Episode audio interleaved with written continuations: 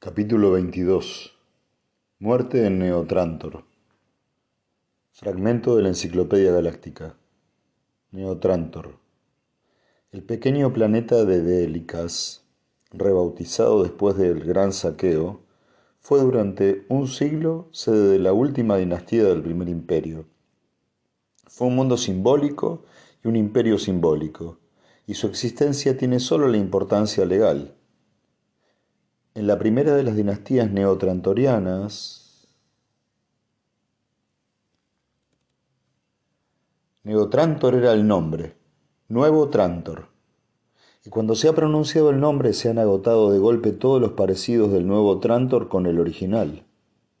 A dos parsecs de distancia, el sol del antiguo Trantor seguía brillando y la capital imperial de la galaxia del siglo precedente aún giraba en el espacio en silenciosa y eterna repetición de su órbita. Incluso había hombres que habitaban el antiguo Trantor, no muchos, tal vez cien millones, cuando hacía cincuenta años se apiñaban en él cuarenta mil millones. El gigantesco mundo metálico estaba hecho trizas. Las cimas de las múltiples torres que surgían por encima de la desnuda corteza del mundo estaban destrozadas y vacías aún mostraban los agujeros de los cañones y las armas de fuego, como muestra del gran saqueo de cuarenta años atrás. Era extraño que un mundo que había sido centro de la galaxia durante dos mil años, que había gobernado sin límites el espacio y albergado legisladores y gobernantes cuyos caprichos recorrían los parsecs, pudiera morir en un solo mes era extraño que un mundo que había salido indemne de dos vastos movimientos de conquista y retirada en un milenio, e igualmente indemne de las guerras civiles y las revoluciones palaciegas de otro milenio, hubiera muerto al fin. Era extraño que la gloria de la galaxia fuera un cadáver en putrefacción, y también patético porque aún pasarían siglos antes de que las descomunales obras de cincuenta generaciones de seres humanos se convirtieran en inservibles. Solamente las hacían inservibles ahora las facultades disminuidas de los propios hombres. Rodeados de las imperfecciones mecánicas del esfuerzo humano, circundados por las maravillas industriales de una humanidad liberada de la tiranía del medio ambiente, regresaron a la Tierra. En las inmensas áreas de aparcamiento crecían el trigo y el maíz. A la sombra de las torres pacían las ovejas. Pero Neotrantor existía, un planeta parecido a un humilde pueblo sumido en la sombra del poderoso Trantor, hasta que los miembros de una familia real, huyendo del fuego y de las llamas del gran saqueo, buscaran en él el último refugio y permanecieran en él hasta que se apacigüe el fragor de la rebelión. Allí gobernaban, rodeados de fantasmal esplendor, los restos cadavéricos de un imperio.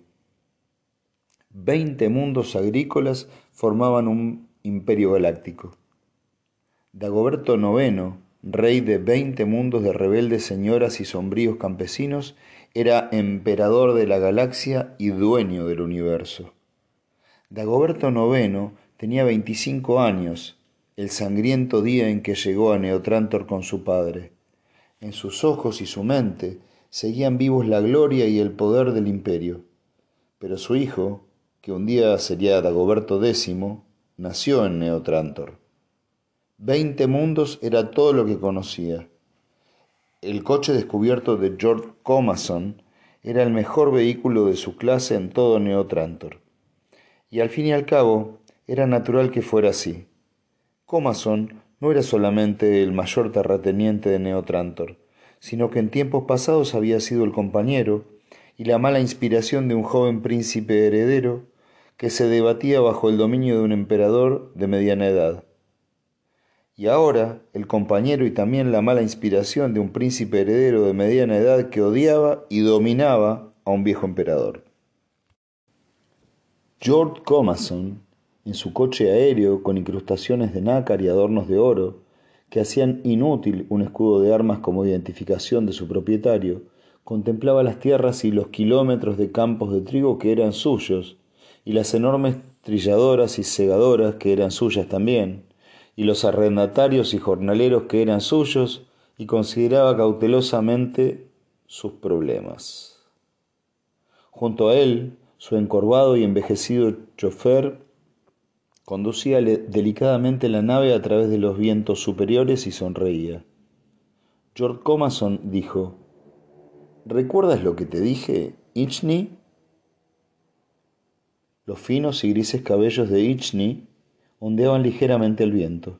Su sonrisa se acentuó descubriendo su boca desdentada y las arrugas verticales de sus mejillas se profundizaron como si guardase para sí un eterno secreto.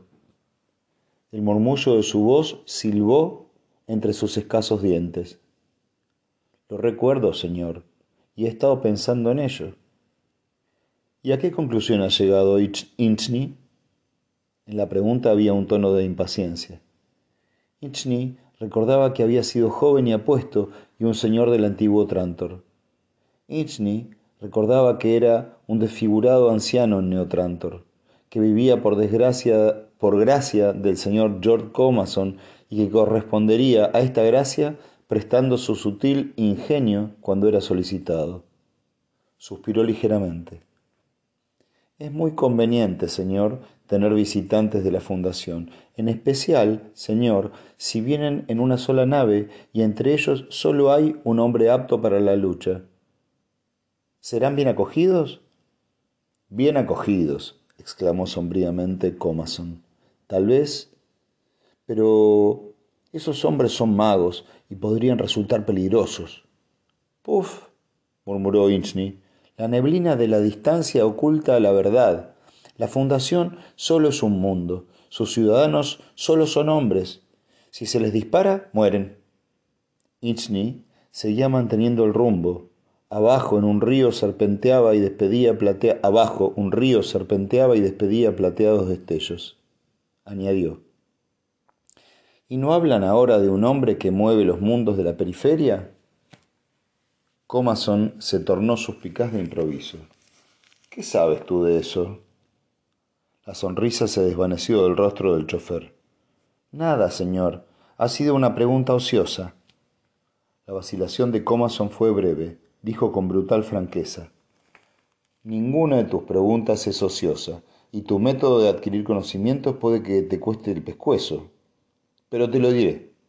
Ese hombre recibe el nombre de Mulo, y uno de sus súbditos estuvo aquí hace unos meses, por mm, un asunto de negocios, digamos. Estoy esperando a otro, ahora, para concluirlo.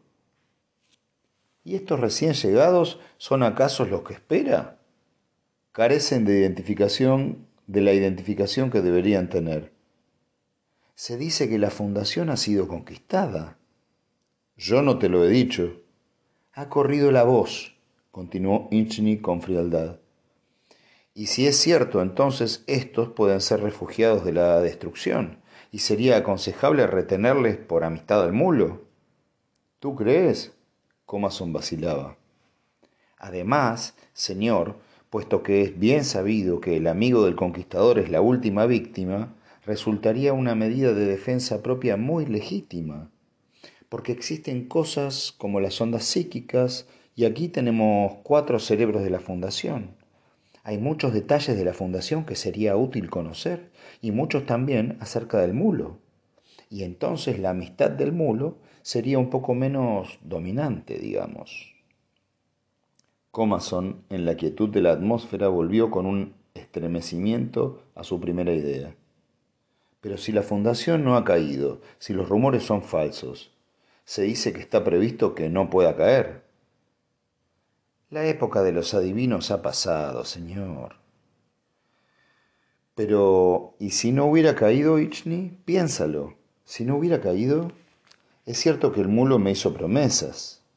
Había ido demasiado lejos y retrocedió. Mejor dicho, insinuó algo. Pero, la insinuación pero de la insinuación al hecho hay mucho trecho. Inchni rió indubitablemente. Desde luego hay mucho trecho. No creo que haya nada más peligroso que una fundación al extremo de la galaxia. Además está el príncipe, murmuró Comason, casi para sus adentros. ¿También, se, ¿También trata con el mulo, señor? Comason no fue capaz de ocultar su expresión complaciente. No enteramente, no como yo, pero se está volviendo más díscolo, más incontrolable. Tiene un demonio en su interior. Si yo tengo a esta gente y él se la lleva para su propio uso, porque no le falta cierta astucia, yo aún no estoy preparado para pelearme con él. Frunció el ceño y sus gordas mejillas se distendieron en una mueca de disgusto. Ayer vi a esos extranjeros durante un momento, dijo el chofer sin ver sin venir a cuento. Y la mujer morena es muy extraña. Camina con una soltura de un hombre, con la soltura de un hombre y su palidez contrasta notablemente con su oscura cabellera. Había cierto ardor en el ronco murmullo de su voz, y Comason se volvió hacia él con repentina sorpresa. Creo que el príncipe, prosiguió Inchny, no encontraría desatinado un compromiso razonable. Usted podría quedarse con los otros si le dejara la muchacha. Comason se iluminó de alegría. Es una idea, es muy buena idea. Ichini vuelve para atrás. Y si todo va bien, tú y yo discutiremos de nuevo la cuestión de tu libertad.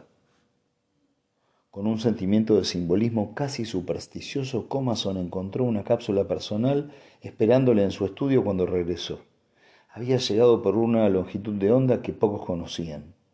Comason sonrió con contemplancia, con complacencia. El hombre del mulo llegaría pronto y la fundación había caído realmente. Los sueños nebulosos que Baita había tenido en un palacio imperial no concordaban con la realidad y en su interior sintió una vaga decepción.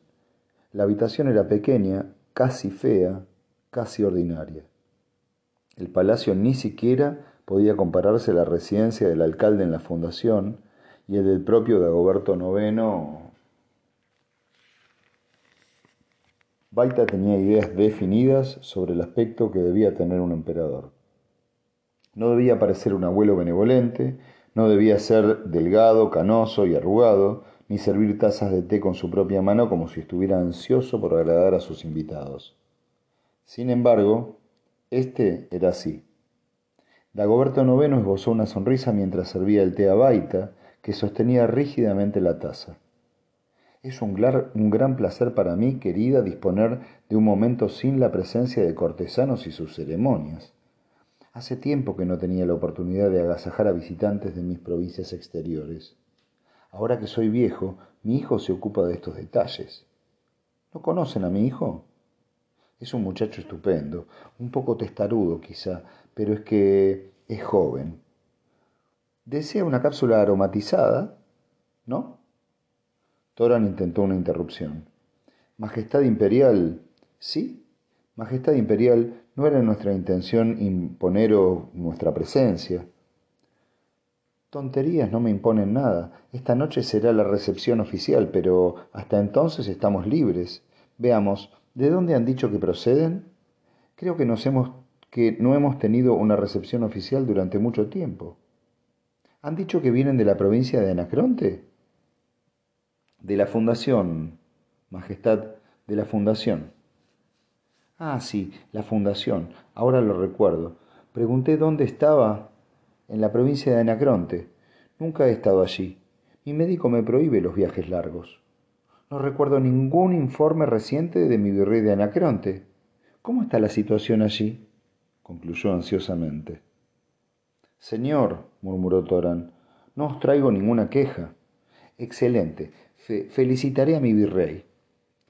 Toran miró con impotencia a Ibn Miss, que alzó su, brusca voz.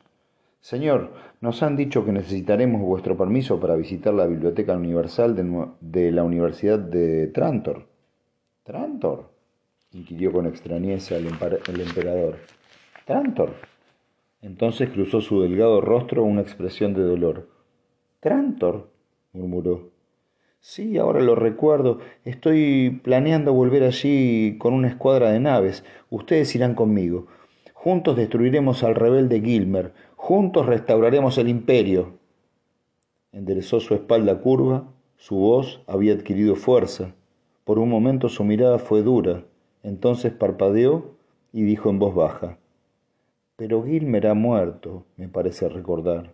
Sí, sí, sí, eh, Gilmer ha muerto. Trantor también ha muerto. Por un instante pensé que... ¿De dónde me ha dicho que proceden? Magnífico susurró a Baita. ¿Es realmente el emperador? Yo creía que los emperadores eran más grandes y más sabios que los hombres corrientes. Baita le indicó con una seña que callara. Intervino. Si vuestra Majestad Imperial firmase una orden que nos permitiera ir a Trantor, ayudaríamos mucho a la causa común. ¿A Trantor? El emperador vacilaba sin comprender. Señor, el virrey de Anacronte, en cuyo nombre hablamos, ha enviado la noticia de que Gilmer está vivo. ¿Vivo? ¿Vivo? exclamó Dagoberto. ¿Dónde? Significará la guerra. Majestad Imperial, aún no se puede divulgar. Su paradero es incierto. El virrey nos envía para comunicarnos el hecho, para comunicaros el hecho, y solo en Trantor podremos encontrar su escondite. Cuando lo descubramos. Sí, sí, hay que encontrarle. El anciano emperador fue tambaleándose hacia la pared y tocó la pequeña fotocélula con un dedo tembloroso. Murmuró después de una pausa inútil.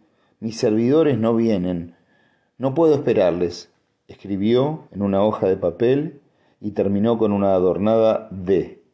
Dijo, Gilmer conocerá el poder de su emperador. ¿De dónde han dicho que vienen? ¿De Anacreonte? ¿Cuál es la situación allí? ¿Tiene poder el nombre del emperador? Baita tomó el papel de sus dedos inertes. Vuestra Majestad Imperial es amado por el pueblo. Vuestro amor por todos es bien conocido.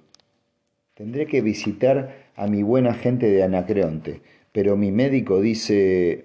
Mm, no recuerdo lo que dice, pero... Levantó la vista y sus ojos grises eran agudos. ¿Decían algo de Gilmer?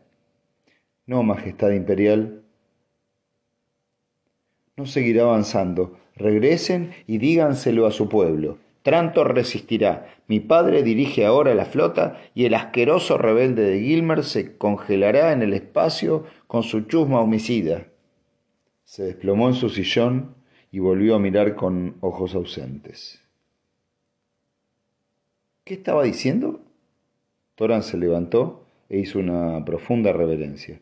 Vuestra Majestad Imperial ha sido bondadoso con nosotros, pero ya ha pasado el tiempo concedido a nuestra audiencia. Por un momento Dagoberto IX pareció un verdadero emperador cuando se levantó y esperó, erguido, a, sus a que sus visitantes se retirasen uno a uno hacia la puerta, caminando hacia atrás. Y entonces intervinieron veinte hombres armados que formaron un círculo a su alrededor. Un arma relampagueó. Baita recobró el, conocimiento paulatinamente, pero carente de la sensación de no saber dónde estaba. Recordó claramente el extraño anciano que se llamaba a sí mismo emperador y a los otros hombres que esperaban afuera. El picor artrítico que sentía en las articulaciones de los dedos significaba que había sido el blanco de un rayo paralizante.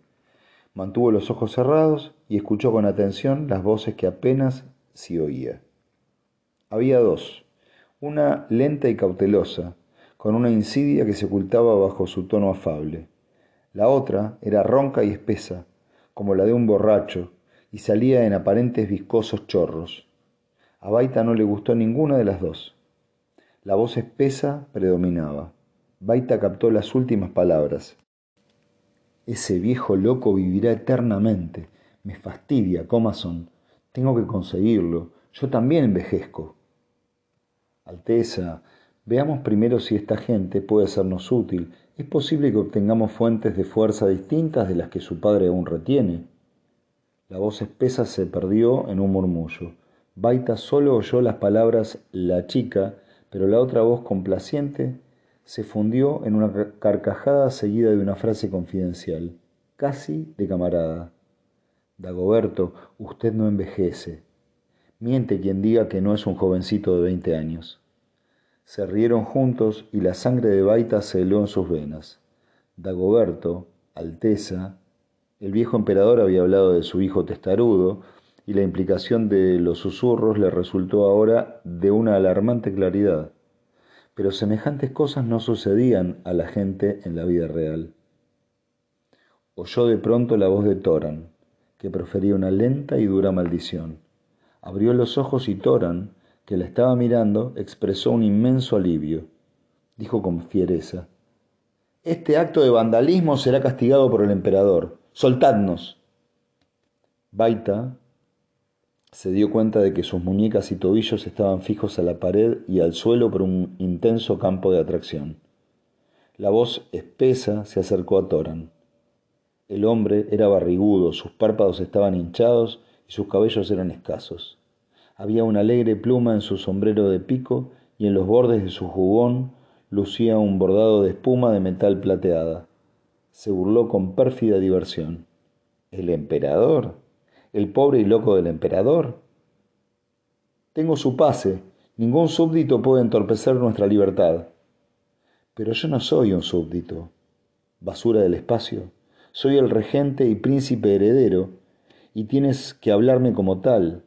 En cuanto al bobalicón de mi padre, le divierte tener visitas de vez en cuando y nosotros le seguimos la corriente. Halaga su vanidad imperial, pero como es natural la cosa carece de cualquier otro significado. Entonces se plantó delante de Baita y ella alzó la vista con desdén. Se le acercó y ella notó que su aliento olía fuertemente a menta. El hombre dijo, Tiene los ojos bonitos, comazón. Es aún más hermosa cuando los abre. Creo que servirá. Será un manjar exótico para paladear. Para paladear, ¿no crees? Toran intentó fútilmente ponerse en pie, pero el príncipe heredero lo ignoró. Baita sintió que un escalofrío recorría todo su cuerpo. Evelyn Miss continuó inconsciente, con la cabeza colgando sobre el pecho, pero en cambio, magnífico, como Baita comprobó, con una sensación de sorpresa, tenía los ojos abiertos, muy abiertos, como si hubiera estado despierto desde ya hacía mucho rato. Sus grandes ojos marrones miraban a Baita con fijeza, y entonces susurró, moviendo la cabeza en dirección del príncipe heredero. Ese tiene mi vicisonor. El príncipe heredero se volvió en redondo al oír la nueva voz. ¿Esto es tuyo, monstruo? Se descolgó el instrumento del hombro, donde lo había llevado suspendido por su correa verde sin que Baita lo advirtiera. Palpó torpemente Intentó hacer sonar una cuerda y no lo consiguió. ¿Sabes tocarlo, monstruo? Magnífico asintió una vez con la cabeza. Toran dijo de improviso. Han disparado contra una nave de la Fundación. Si su padre no nos venga, la Fundación lo hará. El otro, Comason, contestó lentamente. ¿Qué fundación? ¿O es que el mulo ya no es el mulo? No hubo ninguna respuesta a esta pregunta. La sonrisa del príncipe mostró unos dientes desiguales. El campo de atracción del bufón fue neutralizado y le ayudaron a empujones a ponerse en pie. Con un golpe le pusieron el instrumento en las manos. Toca para nosotros, monstruo, ordenó el príncipe. Toca una serenata de amor y de belleza para que esta dama extranjera que tenemos aquí se inspire. Dile que la prisión de mi padre no es ningún palacio, pero que puedo llevarla a uno donde nadará en agua de rosas y conocerá el amor de un príncipe. Colocó un grueso muslo sobre la mesa de mármol y balanceó perezosamente una pierna mientras su fatua y sonriente mirada llenaba a Baita de silenciosa furia. Los músculos de Toran luchaban contra el campo de atracción en un esfuerzo tremendo. Iblim Miss se movió y emitió un gemido. Magnífico, jadeó. Mis dedos están rígidos. Toca, monstruo, rugió el príncipe. Las luces disminuyeron su intensidad a un gesto de Comason, y el príncipe cruzó los brazos y esperó. Magnífico hizo correr los dedos en rápidos y rítmicos saltos de un extremo al otro del instrumento, de múltiples teclas, y un repentino arco iris de luz inundó la habitación. Sonó un tono bajo y suave, tembloroso y atemorizado, que enseguida se convirtió en una risa triste, acompañada por un sordo doblar de campanas. La penumbra pareció intensificarse. La música llegó a Baita como a través de los pliegues de invisibles mantas. Una luz deslumbradora la alcanzó desde las profundidades, como si un foco estuviese encendido en el fondo de un pozo. Automáticamente los ojos de Baita se agrandaron. La luz se incrementó, pero continuó siendo difusa. Se movió en remolinos, en colores confusos, y la música se hizo repentinamente clamorosa y maligna, aumentando de volumen. La luz oscilaba, siguiendo el rápido y alevoso ritmo. Algo se retorcía dentro de la luz, algo que tenía escamas metálicas y, venenosas, y la música se retorcía al unísono. Baita luchaba contra una extraña emoción y entonces se sintió atrapada en una angustia mental que le recordó las horas pasadas en la bóveda del tiempo y los últimos días en Heaven. Era la misma red viscosa y terrible del horror y la desesperación. Baita se rindió a aquella opresión. La música sonaba a su alrededor, riendo espantosamente, y aquel terror oscilante, como si mirara por el extremo opuesto de un telescopio, quedó abandonado en un pequeño círculo de luz cuando ella lo esquivó febrilmente. Su frente estaba húmeda y fría. La música cesó. Debió de durar unos quince minutos y su ausencia llenó a Baita de indescriptible placer. La luz volvió a su, volumen, normal y la cara de Magnífico, sudorosa, lúgubre, de ojos muy abiertos, se acercó a ella. Mi señora, jadeó, ¿cómo se siente? No muy mal, murmuró ella, pero ¿por qué has tocado de ese modo? Baita miró a los restantes ocupantes de la habitación.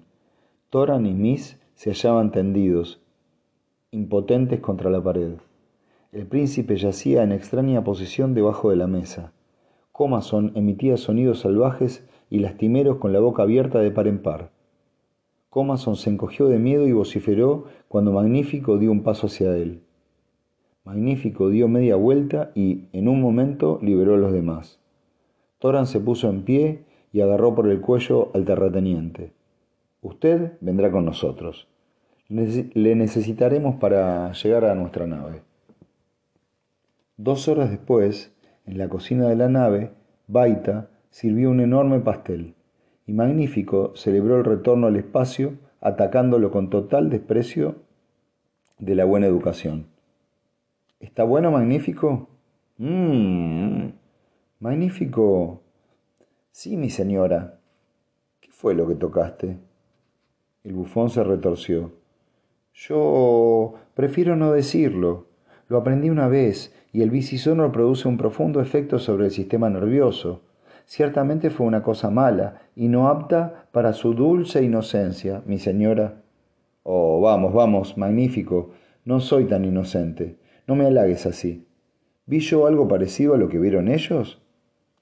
Espero que no. Yo lo toqué solo para ellos. Si usted lo vio fue solo por los bordes y desde lejos. Y fue suficiente. ¿Sabes que derribaste al príncipe? Magnífico habló con voz sombría mientras masticaba un trozo de pastel. Lo he matado, mi señora. ¿Qué? exclamó Baita esforzándose por tragar.